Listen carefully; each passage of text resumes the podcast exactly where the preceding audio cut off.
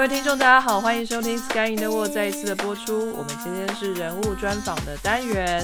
好，那我们今天非常的开心，请到的是我在一个很特殊的场合里面遇到的一个朋友，是 Podcaster 的聚会里头认识的哦。Podcaster，对我现在可以叫我自己 Podcaster 了，觉得开心。这位朋友呢，原来我们有很深的渊源啊，我们都不知道。OK，在那一次的谈话当中呢，才知道说。原来她是我畜产系的学姐啊，有这么优秀的畜产系学姐也成为 podcaster，我觉得太开心了，所以呢，立刻邀请她来上专访。那他也很开心的答应了，那就是我们今天的贵宾，我们来欢迎 Eva。Hi Sky in the World 的听众朋友，大家好，我是伊娃我也是一个 podcaster。哦，好开心呢！我讲我是 podcaster 这件事情的时候会很兴奋，去那种感觉。对伊娃也有一个 podcast 节目，来介绍一下你的节目吧。我的节目叫半瓶水响叮当，就是你们想的那六个字，真的。我的节目专门讲一些跟书有关、跟故事有关的事情。收听率非常低，所以只要有人去听，我收听率就会爆高，真的。可是真的超好听，我超爱的，我一听就停不下来，一集一集的一直听下去，然后在过年期间还一直敲碗，怎么不快一点？怎么不快一点？我还有好多书想要让伊娃来跟我们分享，因为这个很多的故事让伊娃讲起来呢，都有很特别的想法跟这个味道，所以我就推荐伊娃一些书，期待有一天伊娃可以把那些书捡起来看。有一本我已经买了，真的真的，我很乖。但是我前面还有还没讲完的书，不好意思，没有关系，没关系，慢慢来，我们排队，我们不急。大概说一下哈，伊娃在这边分享的书啊，有什么桂花巷啊，你意想不到这么老的书也可以挖出来哦哈。可是他用全新的方式，用现代的观点哈来去看这个古时候的故事，我觉得非常厉害。那可是呢，其实伊娃的正直。并不是 podcaster，你知道，就是收听率这么低，就怎么可能用这个来吃饭呢？像我墙边哦，是不是就自己都快要饿死了，对不对？怎么可能是靠这个生活呢？所以伊娃，你到底是靠什么东西吃饭的？其实我以前是念畜产系，然后后来我念到大三的时候转到兽医系，所以我其实是一个兽医，但是我现在也不是在当兽医，我在一家宠物食品用品的公司，然后担任商业模式的开发合作。这样子的公司好像还蛮少听到的，在这个在台湾多吗？其实只是职称的不一样啦，就是我相信只要做相关的产品的公司啊，都会有这样的位置。只是刚好在我的公司，我们会说它是商业开发。那有些公司它可能会并在行销企划里面，那有些可能在市场规划里面。因为我以前也是做过一阵子的行销，所谓的企划啊，或者是什么规划之类，都跟这个有关。哦，所以这边会不会跟兽医你之前学的东西离得比较远一点呢？反倒是跟这个商业啊、设计啊这些东西比较有关。其实它还是跟兽医蛮有相关性的。你想，呃，如果你养宠物的话，那你们家宠物吃的东西它是怎么来的？大家有没有想过？那这个宠物的食品用品产品是怎么来？就是像我们这样的人去挖掘，我们可能会要了解市场，就是消费者的需求跟痛点在哪边，然后我们就去找这样的产品。如果市面上没有这样产品，我们就去负责把它生出来。所以我觉得它也需要我的在念书时候的专业。但是它的确也跟商业模式啊，或市场或产品设计脱不了关系，就两边都有。所以你这边搜罗到的呃市场上消费者的需求跟痛点，你可以反映给厂商，然后厂商会去研发一个新的产品出来吗？对，这是其中一个可能性，就是有一些比较少见的痛点，比如说，因为养宠物这个风气也是这十五年来越来越兴盛的嘛。以前其实养宠物的人可能没有这么多，所以有一些毛病，或有一些痛点，都是这几年慢慢出来的。那我们如果看到这个商机，我们可以去找相对应的厂商，或者甚至是学术单位，我们也会想要找学术单位一起做开发，那把这个产品商品化，然后让它。去解决消费者的问题哦，好酷哦！所以这边的这边的宠物是泛指猫狗吗？有没有其他种类的宠物有这样的需求？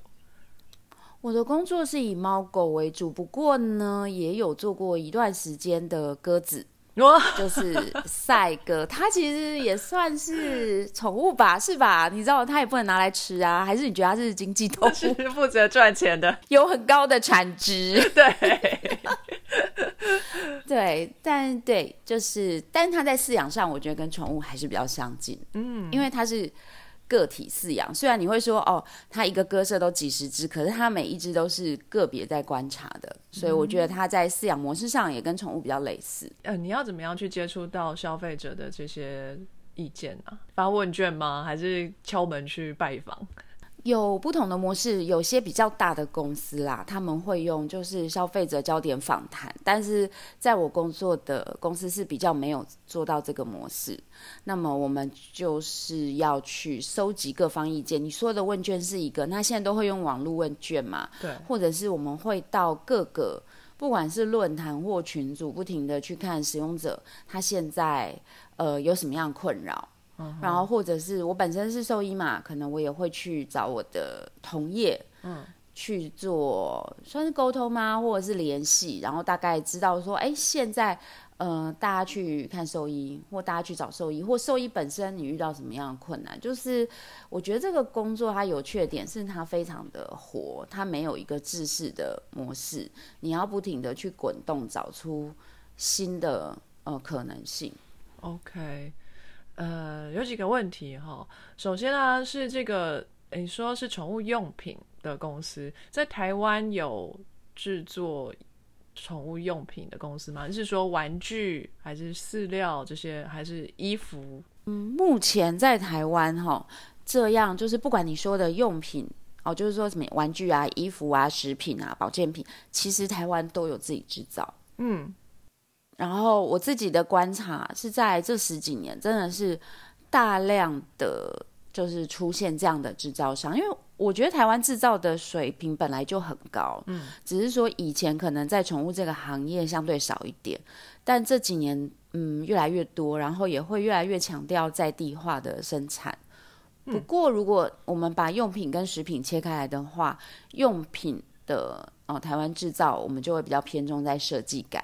哦，或者是功能性，因为老实说，台湾制造这些不管是玩具或衣服的成本一定是比较高的嘛。嗯，那所以我们就是要做比较量可能没有这么大，但是品质比较精美的东西。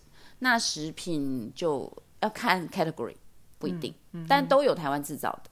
哦，对啊，如果是用品的话，以价格来说应该是打不过中国，可是台湾就是以这个精品取胜嘛，是的。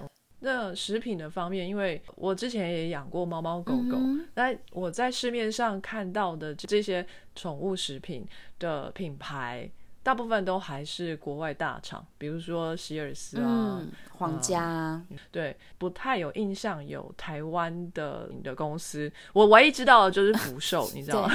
而且 我畜产系最常接触。其实还有统一，对对，统一统一，对，所以还有其他品牌哦。是小公司吗？对，因为如果你讲的那个就是我们所谓的膨化粮，它就一颗一颗的嘛。这个干粮，台湾在制造上的确在原料上没有那么大的优势，因为膨化粮它的那个嗯原料很多，如果不是谷类，可能也是像马铃薯，嗯，好，或者是鹰嘴豆这样的成分。然后还有就是它可能现在大家流行吃的是羊肉或鸡肉。那这些原料，台湾在原料上没有这么大的优势，因为我们不生产，嗯，对吧？对，我们自己的农作物没有办法多到说，呃，有很大的成本优势去生产干粮。所以你讲的是一个，我觉得是一个蛮重要的现实，就是以干粮来说，的确国外的厂，它在原料以及它的生产规模上，它都会优于台湾。可是。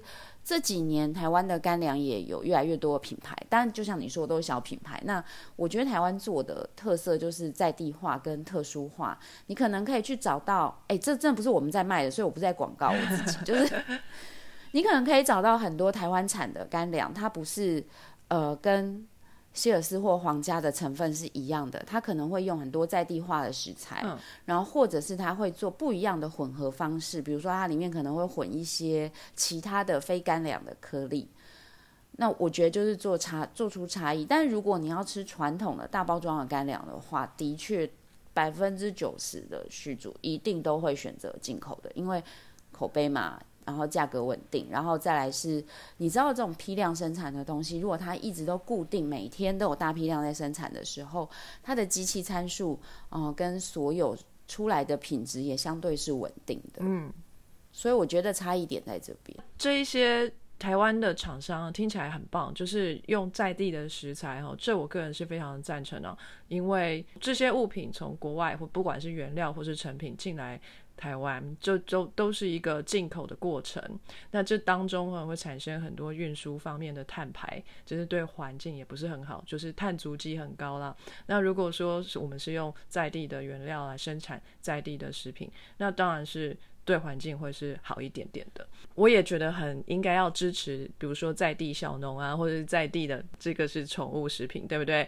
那我们要到什么样的平台上可以购买得到？因为我们平常去，像我啦，我个人都是去宠物店去买这些宠物食品，或者是在大卖场，就是买那种大包大包。我家狗狗吃太多了，我只能选便宜一点的。我了解，非常大包那种，就在大卖场扛一包回家。所以，那这一种比较小的宠物食品厂商，他们的通路是在哪里？好像在超商里面或者是大卖场里头比较少看到。哎，对，因为他们也没有办法供给像大卖场或超商这么大批量的需求。因为你看，超商全台湾有可能上万家吧。嗯，好，那如果他每一家都要进货，那个量加起来不得了。其实，在地生产或就是比较我们所谓的就是。这种算是新创品牌嘛？它的量可能没有办法一次做这么大，所以我知道的是，这些品牌大多数都是自己做自己的电商品牌。哦，自己有一个，对他可能就是自己有个网站或自己有个粉丝页，然后我们可能要用一些关键字去搜寻，比如说在地食材，然后或者是台湾生产，然后宠物食品。但是这些，哎，我要再讲一次，我真的都没有在卖，所以 我知道，我也是用这种方法去找到他们的。我要去跟他们收钱。你你们公司是有跟他们合作签约吗？我现在呃工作公司其实没有做这一些，这些都是我的市场观察。嗯哼哼哼，那你要怎么样跟他们联络？说这个消费者需要的是什么？当然，公司会有公司发展的策略方向啦。比如说，嗯，可能我们在未来几年内，我们希望可以达到一个。嗯，什么样的目标？当然会有一个业绩目标嘛。可是我们也会去看市场的变化，比如说我们会觉得，哎，市场现在走向，可能很多主人都越来越喜欢给他的狗狗、猫猫吃，比如说主食罐，嗯，或者比如说鲜食，或者比如说在零食有什么样的变化，我们会去看这个趋势。然后再从这个趋势抓大方向去做分析，嗯哼哼，然后再去在不同的阶段放不同的产品发展。哦，果然是一个商业的 行销 过程。就每一个对每一个公司，其实它一定会有它的模式啦。那我自己比较熟悉的是这样的方式，但是你知道这种模式就是用讲的都蛮很顺。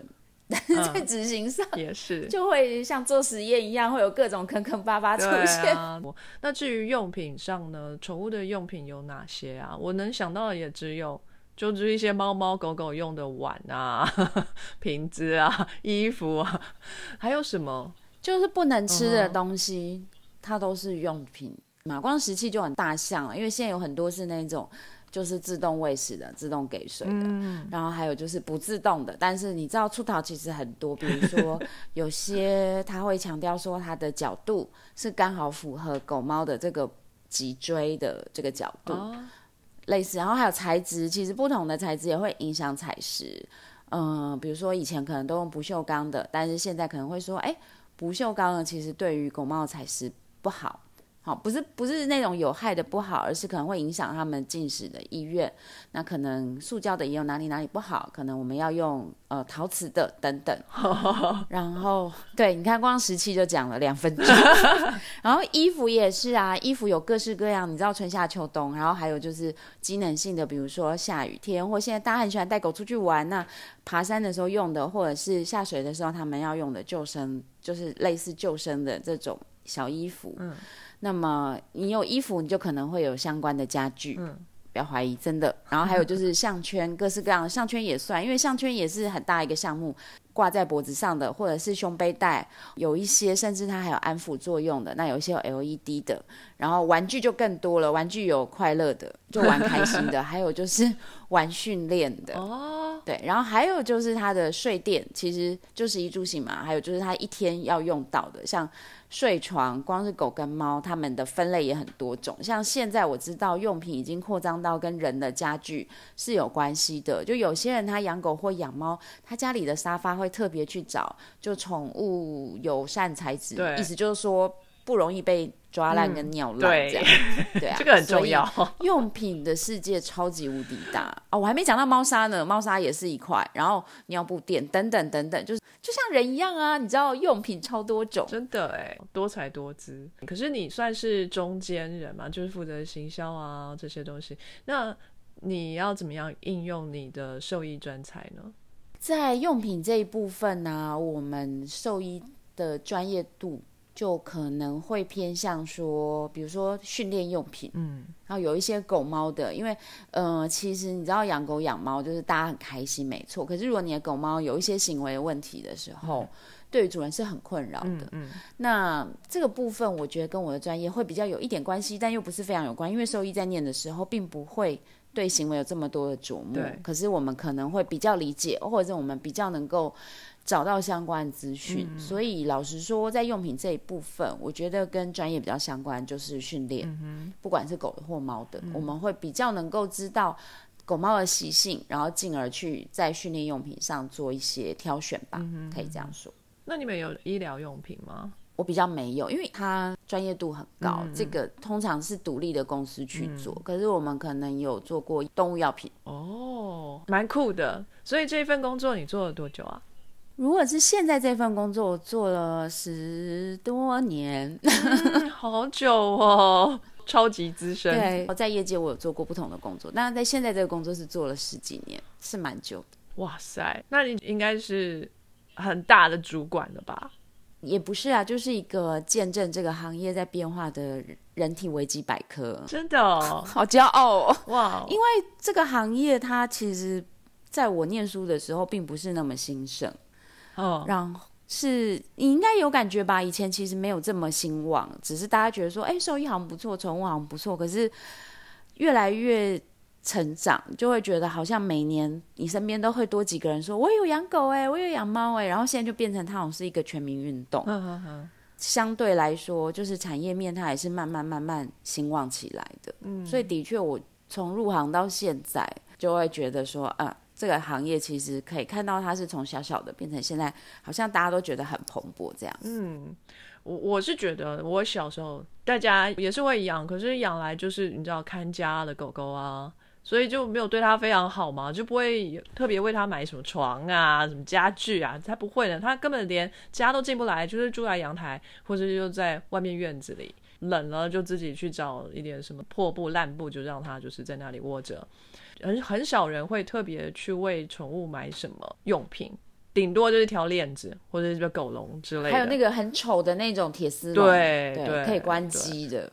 那但是后来就是照顾宠物的意识渐渐起来。但我记得小时候刚开始有那种宠物美容店开的时候，我妈还在那边嫌，就说：“哎呦，人的衣服都没有穿的这么好，然后狗狗弄成这样，然后贵宾狗走在路上还不让它踏进那个水洼里头什么的，真是就是太宠了。”现在还有鞋子哦。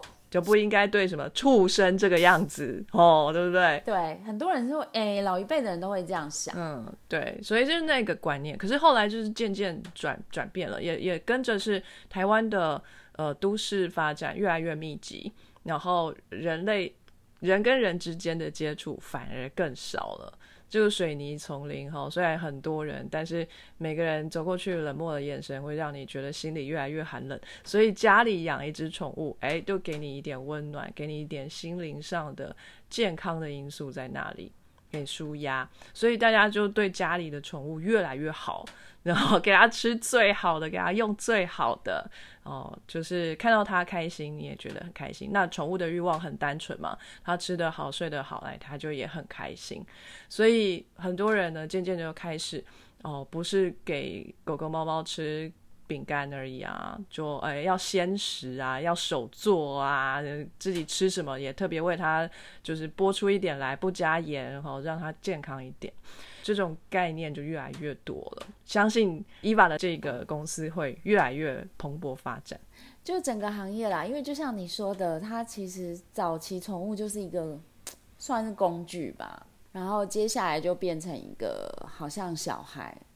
然后我觉得现在是升华，从小孩又变成家人，这其实中间是有差别的。就是说，小孩的话，你会给他很多你认为很好的，但是我觉得那个爱是有点不一样。但是现在变成家人，就是你的 family member 那种感觉，你会，呃，就是就像你说的，就在很多事情上就会又更想要进一步的为他做很多事。所以这个行业的确，它就是一直在往一个。你可以说高端吗？或者是呃往拟人化的方向发展？不要说拟人化，我觉得我认识的人，他有时候他自己一个月吃的伙食费都不一定有他给他的狗吃的那么多。哇塞！那我们要把自己拟狗化，才会过得比较好。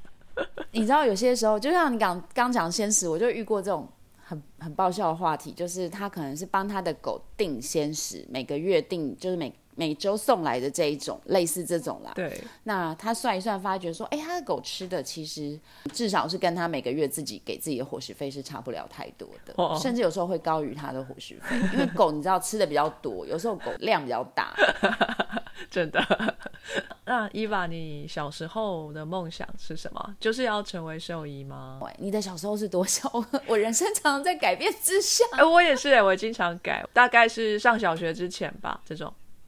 哦，那时候我的梦想是做一个家庭主妇，很棒。你现在有做到吗？应该有吧。这一年有，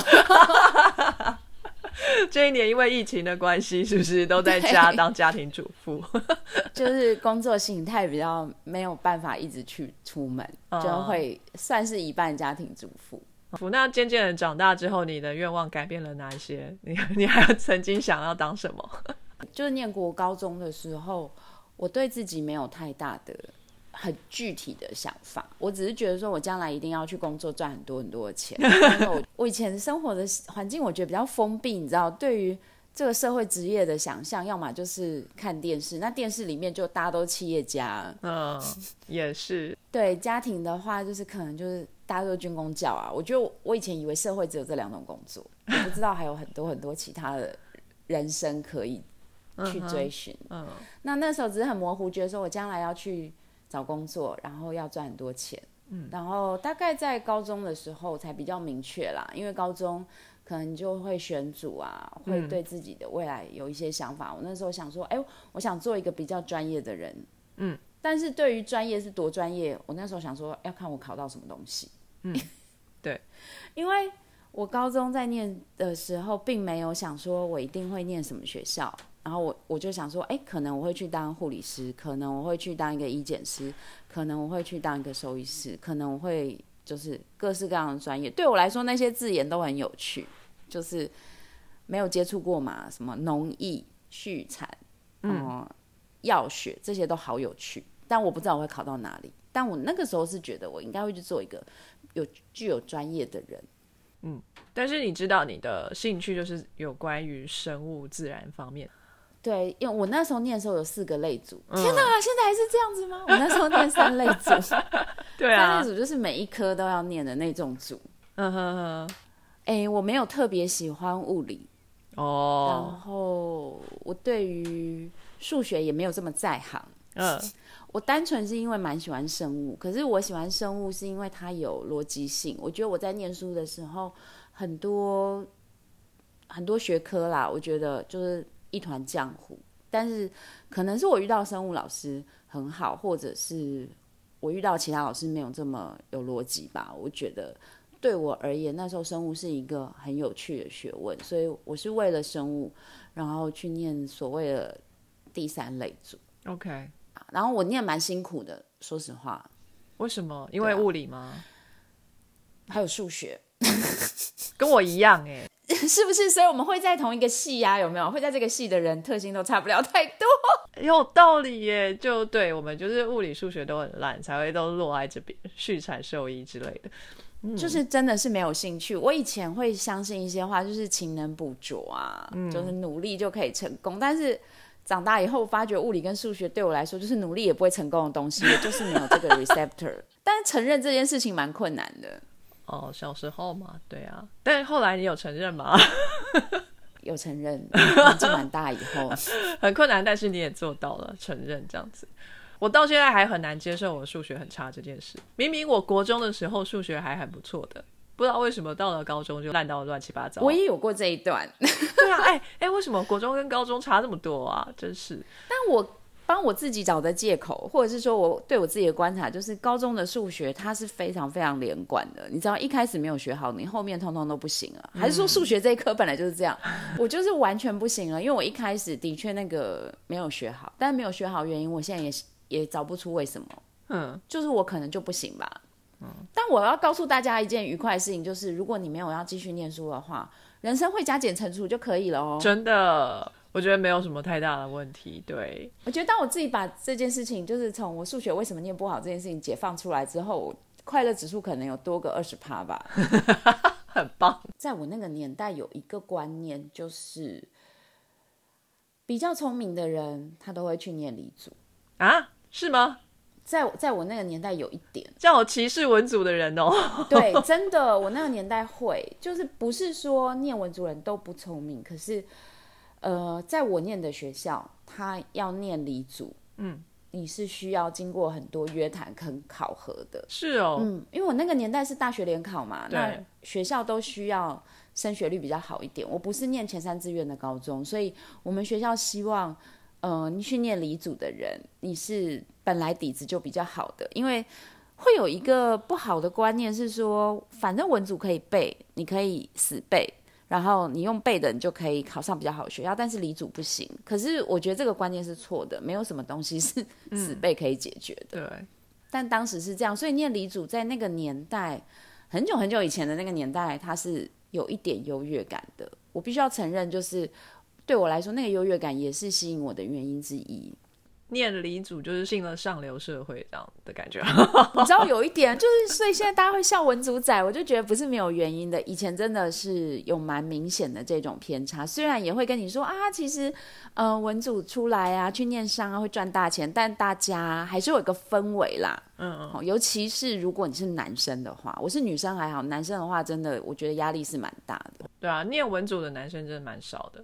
哎，那你被约谈是约谈些什么？就说，哎，你确定吗？你确定你够聪明，可以念理组吗？对啊，因为我高一的时候数学也不是很好，可是我念的毕竟是公立学校，老师也不能够明目张胆跟你说你不准去选理组，但他的确会一直绕着弯跟你说理组很辛苦哦，嗯，很容易就念到呃留级，或者是你考大学的时候，你也不一定会念到你想要念的系啊什么的。但我那时候根本不知道大学有什么系。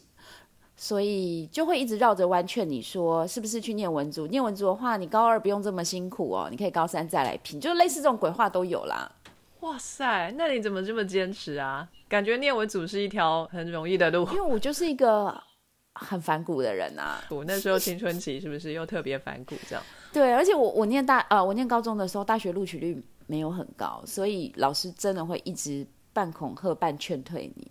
那时候理组的升学率可能只有五成吧，文组其实更低。嗯嗯，那可是你选了理组之后，你的成绩还是 OK 的嘛？反正你怎么样也是上了国立大学啊，对不对？其实我也觉得蛮神奇的啦。老师错看你了。嗯，老师觉得他没有错看，因为呃，当然有一些故事，但我觉得那个时候好像在考联考的时候发现。的确是有低估自己，我们可能全班都低估自己，这样就啊，因为学校模拟考很难呐，你就会一直觉得啊，我可能最多就是去念某个学校，哎，我不要讲出来，免得占学校，就是 我可能最多就是念这样子，但没有想到出来是有念到国立大学，那时候的确很惊讶。嗯，所以在学校里面，因为题目出的太难，都是自以为很差，结果考出来觉得开心。哎，这跟我考驾照的时候的感觉一样。哎，我考驾照都没有去驾训班。我就是直接先买一台车再说，哎，可是我又没什么钱，所以买了一台非常烂的车，车可是车龄非常的老，然后它整个车身非常的沉重，盘又没有动力方向盘。你买的是我早期小时候那种玉龙速力机车，类似类似，然后这个。方向盘很重很重，一定要两只手使劲吃奶的力气才能转得动的那一种车。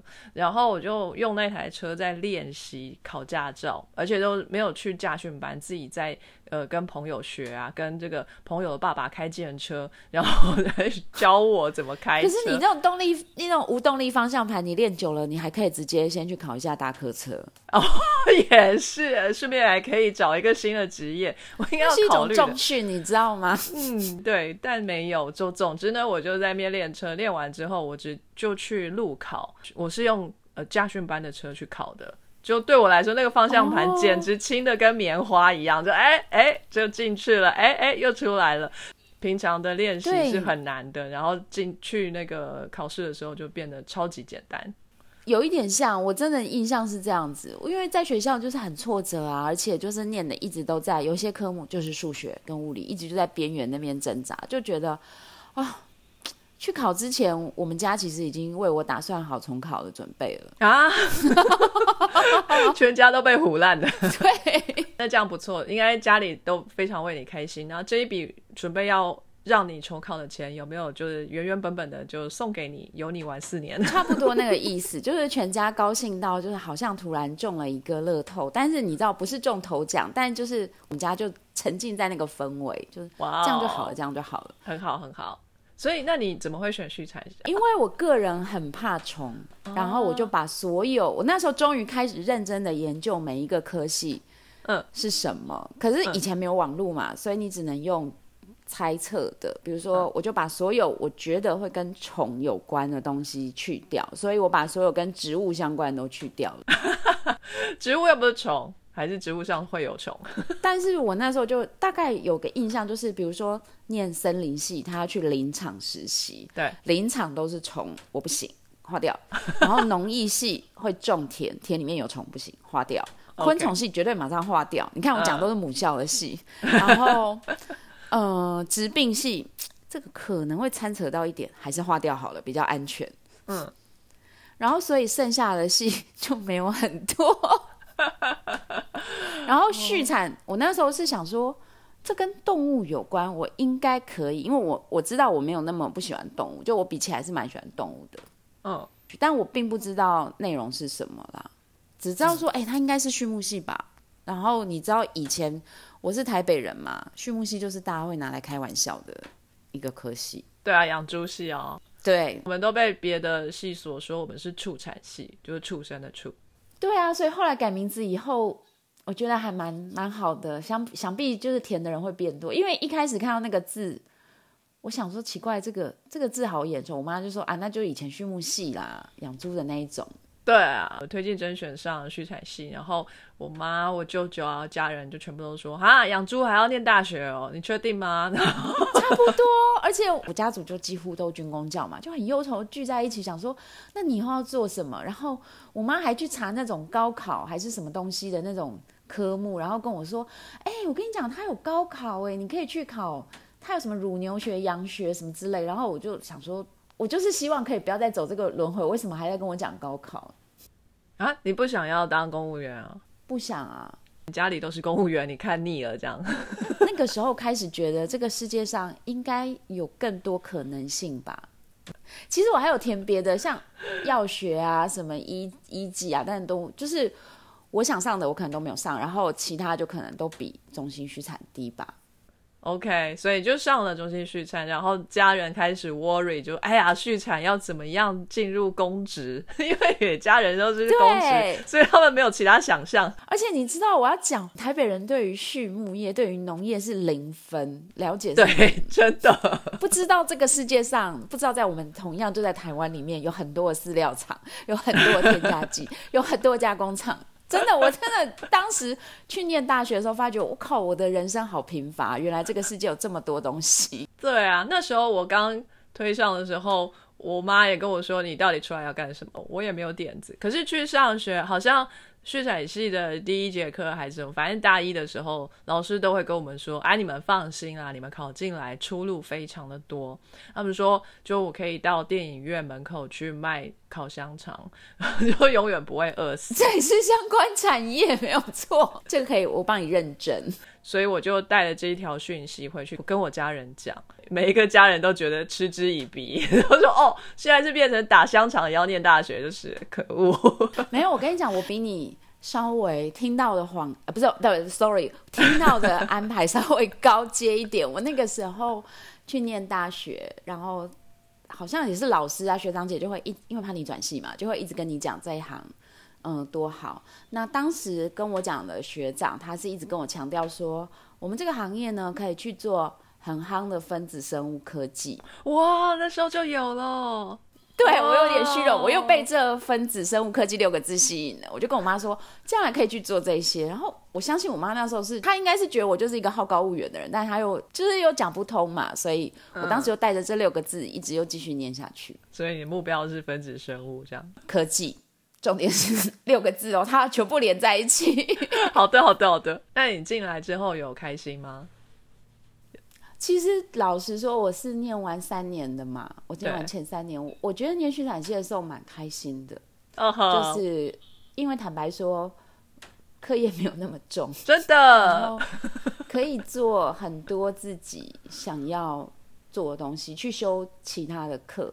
哇塞，你也太认真了吧！我都认真玩呢，我玩的超嗨。我记得那时候我有去修一些外系的语言课或什么，我但现在都忘了。真的是认真学姐。但我我自己最惋惜的就是，的确没有趁那个时候多学一点语言，因为在学校学语言去选课就好像不用钱。也是啦，因为本科的课很少啊，所以你常常也是要去多修一点课，才能够把时间补满一点。对啊，但我们都去修营养学分啊。就是那种打瞌睡也会过的，也有啦，也是会干这种事情。对，总之我觉得同学的气氛，因为班级相对小啦，所以同学的气氛也都蛮不错的。对啊，我们畜产系超温馨的。对，然后学长姐或是学弟妹之间的感情，我觉得一直都不错，大家的联系也都很热络。我我会觉得那三年很愉快。对啊，完全没有竞争。所 以在我们系上没有竞争这回事，只有互相照顾，的蛮蛮不会有这个问题。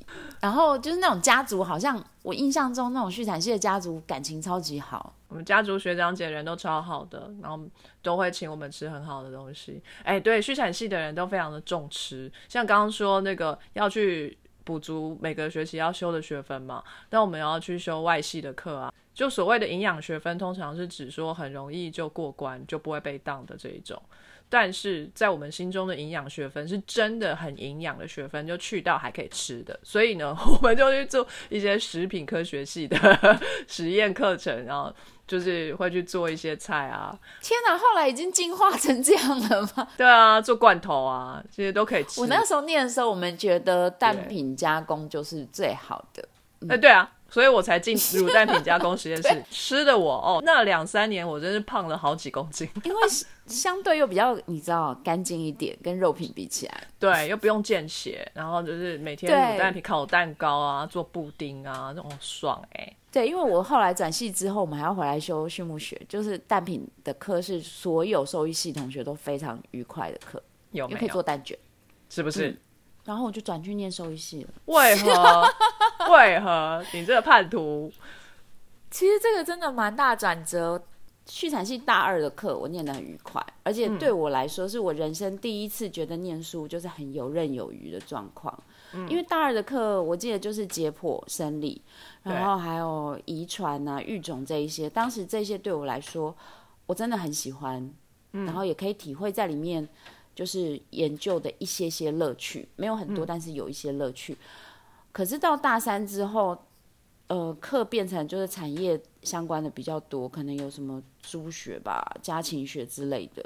老实说，我不知道为什么，我对于这些东西，我的吸收度会比较差。我我开始觉得念起来比较辛苦一点，但那是小事，因为你知道嘛，在畜产系 再再难念也就这样。对，真的。可是大三有一门必修课叫做情绪卫生，我不知道你们念的时候还有没有，就是它是让兽医系的老师来教一些经济动物的疾病，就是很简单的疾病介绍跟诊断。嗯，我就是被那一堂课骗了。因为这个课呢，他必须要在可能半年或者是一年的时间里面，他要把很多经济动物的疾病，很很简略的告诉你。其实它是让畜牧从业人员很快速的可以去在现场去判断是什么样的疾病，做什么样的处理。嗯，那所以它的课程设计是很有逻辑的，对，非常按部就班的。然后对我来说，这种课就是我最喜欢的。你可以安安心心的一步一步一步去认识。知识，那我就非常喜欢这个课。当时我就在思考说，哎，是不是也许我应该去念兽医呀？然后念兽医好像很有趣。那你应该是超级适合吧？那一堂课我觉得很痛苦哎，在课程里面都教一些就已经在生病的动物们嘛，所以他们有各种病症的照片啊，比如说牛就胀气嘛。然后他就不舒服啊，然后肚子胀很大，你要怎么样去判断？要拍拍他的肚子啊？那怎么样去解决这个问题？在兽医来之前，你可以直接拿一个铁管子直接戳他肚子，他就对喷气出来。我说这什么东西？很可怕。对我来说，我觉得好有条理，而且他有满足我可能我自己人性的需求，就是我觉得这件这个知识是可以解决痛苦的。哦，也是，对啊，对我的当时来说会有这些考量，然后觉得说，嗯，念兽医好像也不错，人心人数哎。当时你知道，每一个阶段会有不同的想法，所以你就被这一门课拐走了，可以这么说。而且觉得念兽医好像出路也不错吧，的确也会去这样思考，觉得说好像更有趣，然后他的东西更多元。当时真的是这样想，哎，可是兽医要念五年呢。你年轻的时候会觉得青春大把可以挥霍啊。好好啦，说的也是，现在很难想象，但是当初的确，现在多两个月的事情，我都会觉得哈还有两个月。兽医好像还蛮难转的，但是的确不好转。可是因为我是降转，所以我就有比较成功的转过去。你降一年吗？降两年，因为我大三都念完了，从大二开始念。嗯。哦，又要再四年才能毕业。对啊，天哪！所以你大学念了七年啊？对啊，医学院呢？我的同学都已经研究所毕业在赚钱了，我还在念大学。但是那个年代没有像现在，你知道？我觉得年代真的是有差，就是你不会觉得你自己特别奇怪，然后也没有这么大的生活压力。对啊，而且我觉得台中那时候天气又好，东西也便宜，生活步调缓慢，就你在那边做研究、念书什么，很舒服的。对啊，不太能够想象有一天我会离开。哎，可是兽医系的课听说都很难哎。嗯，我转过去之后就觉得比较吃力，是真心有觉得吃力了，因为课程很多，就没有在畜产系那种常常没课的时间。悠闲。就是我记得大二、大三吧，是五天全部都排满的，早上、下午几乎都是满的。哇哦。那什么时候要念书？嗯，晚上啊，而且兽医系的考试很奇特，它是呃一个科目，它会分很多次期中考，因为可能有很多不同老师授课，比如说病理，哦，病理它可能分六七个老师授课，嗯，那么每个老师他都会考他自己的一次期中考或期末考。所以，我们是从学校的期中考周开始，一直几乎每一个礼拜或两个礼拜就会有一次的期中考，考到期末，这很累。对，那个考试可能不是像呃其他系，就是期中考五十趴，期末考五十趴，可是你就是每一次都是考试，然后你每一次都要准备，所以大部分时间你都会有一个压力在那里。相对你就不太能去做以前在 去在去做的那些风花雪月的事情。你现在会去回想，并不是真的那么没有空，而是心里的一个无形的压力，就是觉得啊，下个礼拜或下下礼拜又要考什么了，我怎么可以去干嘛呢？或者是我们课已经这么多了，我怎么可以再去学什么东西？会比较不那么有时间或心理上的余裕去做这些事。嗯哼。嗯，你呃，有些科目我真的还是蛮喜欢，就像我刚讲病理，它就是一个很有逻辑性、很系统性的东西。对我来说，就是我认为我的人生因为念了病理不太一样。哎，发生了什么转变？其实我病理没有说念得非常非常好啦，但是因为它就是一个很有系统性的东西，它有帮助我的人生在后续遇到很多问题的时候，它可以很系统性的去整理问题的来源，我要怎么解决。它对我来说是一个训练系统性思考的，嗯，很好的知识。哦，我们都说念博士是一种思考上的训练，就是训练逻辑思考、收集资料、解决问题等等的。哦，没想到你在大学的时候病理学就已经受到这个训练，而且影响你的一生，不错不错，超厉害。非常感谢各位听众的收听和支持，特别要感谢各位赏杯咖啡的朋友，在 First Story 上的 Costy Lover。Jane 以及匿名赞助者，Patron 上的一圈 Wu Newton、Catherine、Evan Wang、Eddie Hu、一圈 Wu、Elliot Barrett、Adam Joe、Ernest、Nikki Hu 以及 Howard Su。Sky in the World 在各大 Podcast 平台都能收听得到，Anchor、SoundOn、Spotify、Apple Podcasts、KKBox 都能搜寻得到 Sky in the World 的节目。另外，Sky in the World 也会在脸书页面以及 Instagram 上分享科学家的八卦、科学新知，还有编辑们的日常给。大家有任何问题以及意见，都可以在各大平台上留言，让我们知道，我们将竭尽全力为您寻找答案。欢迎追踪分享 Sky in the World，让更多人知道有趣的科学哦。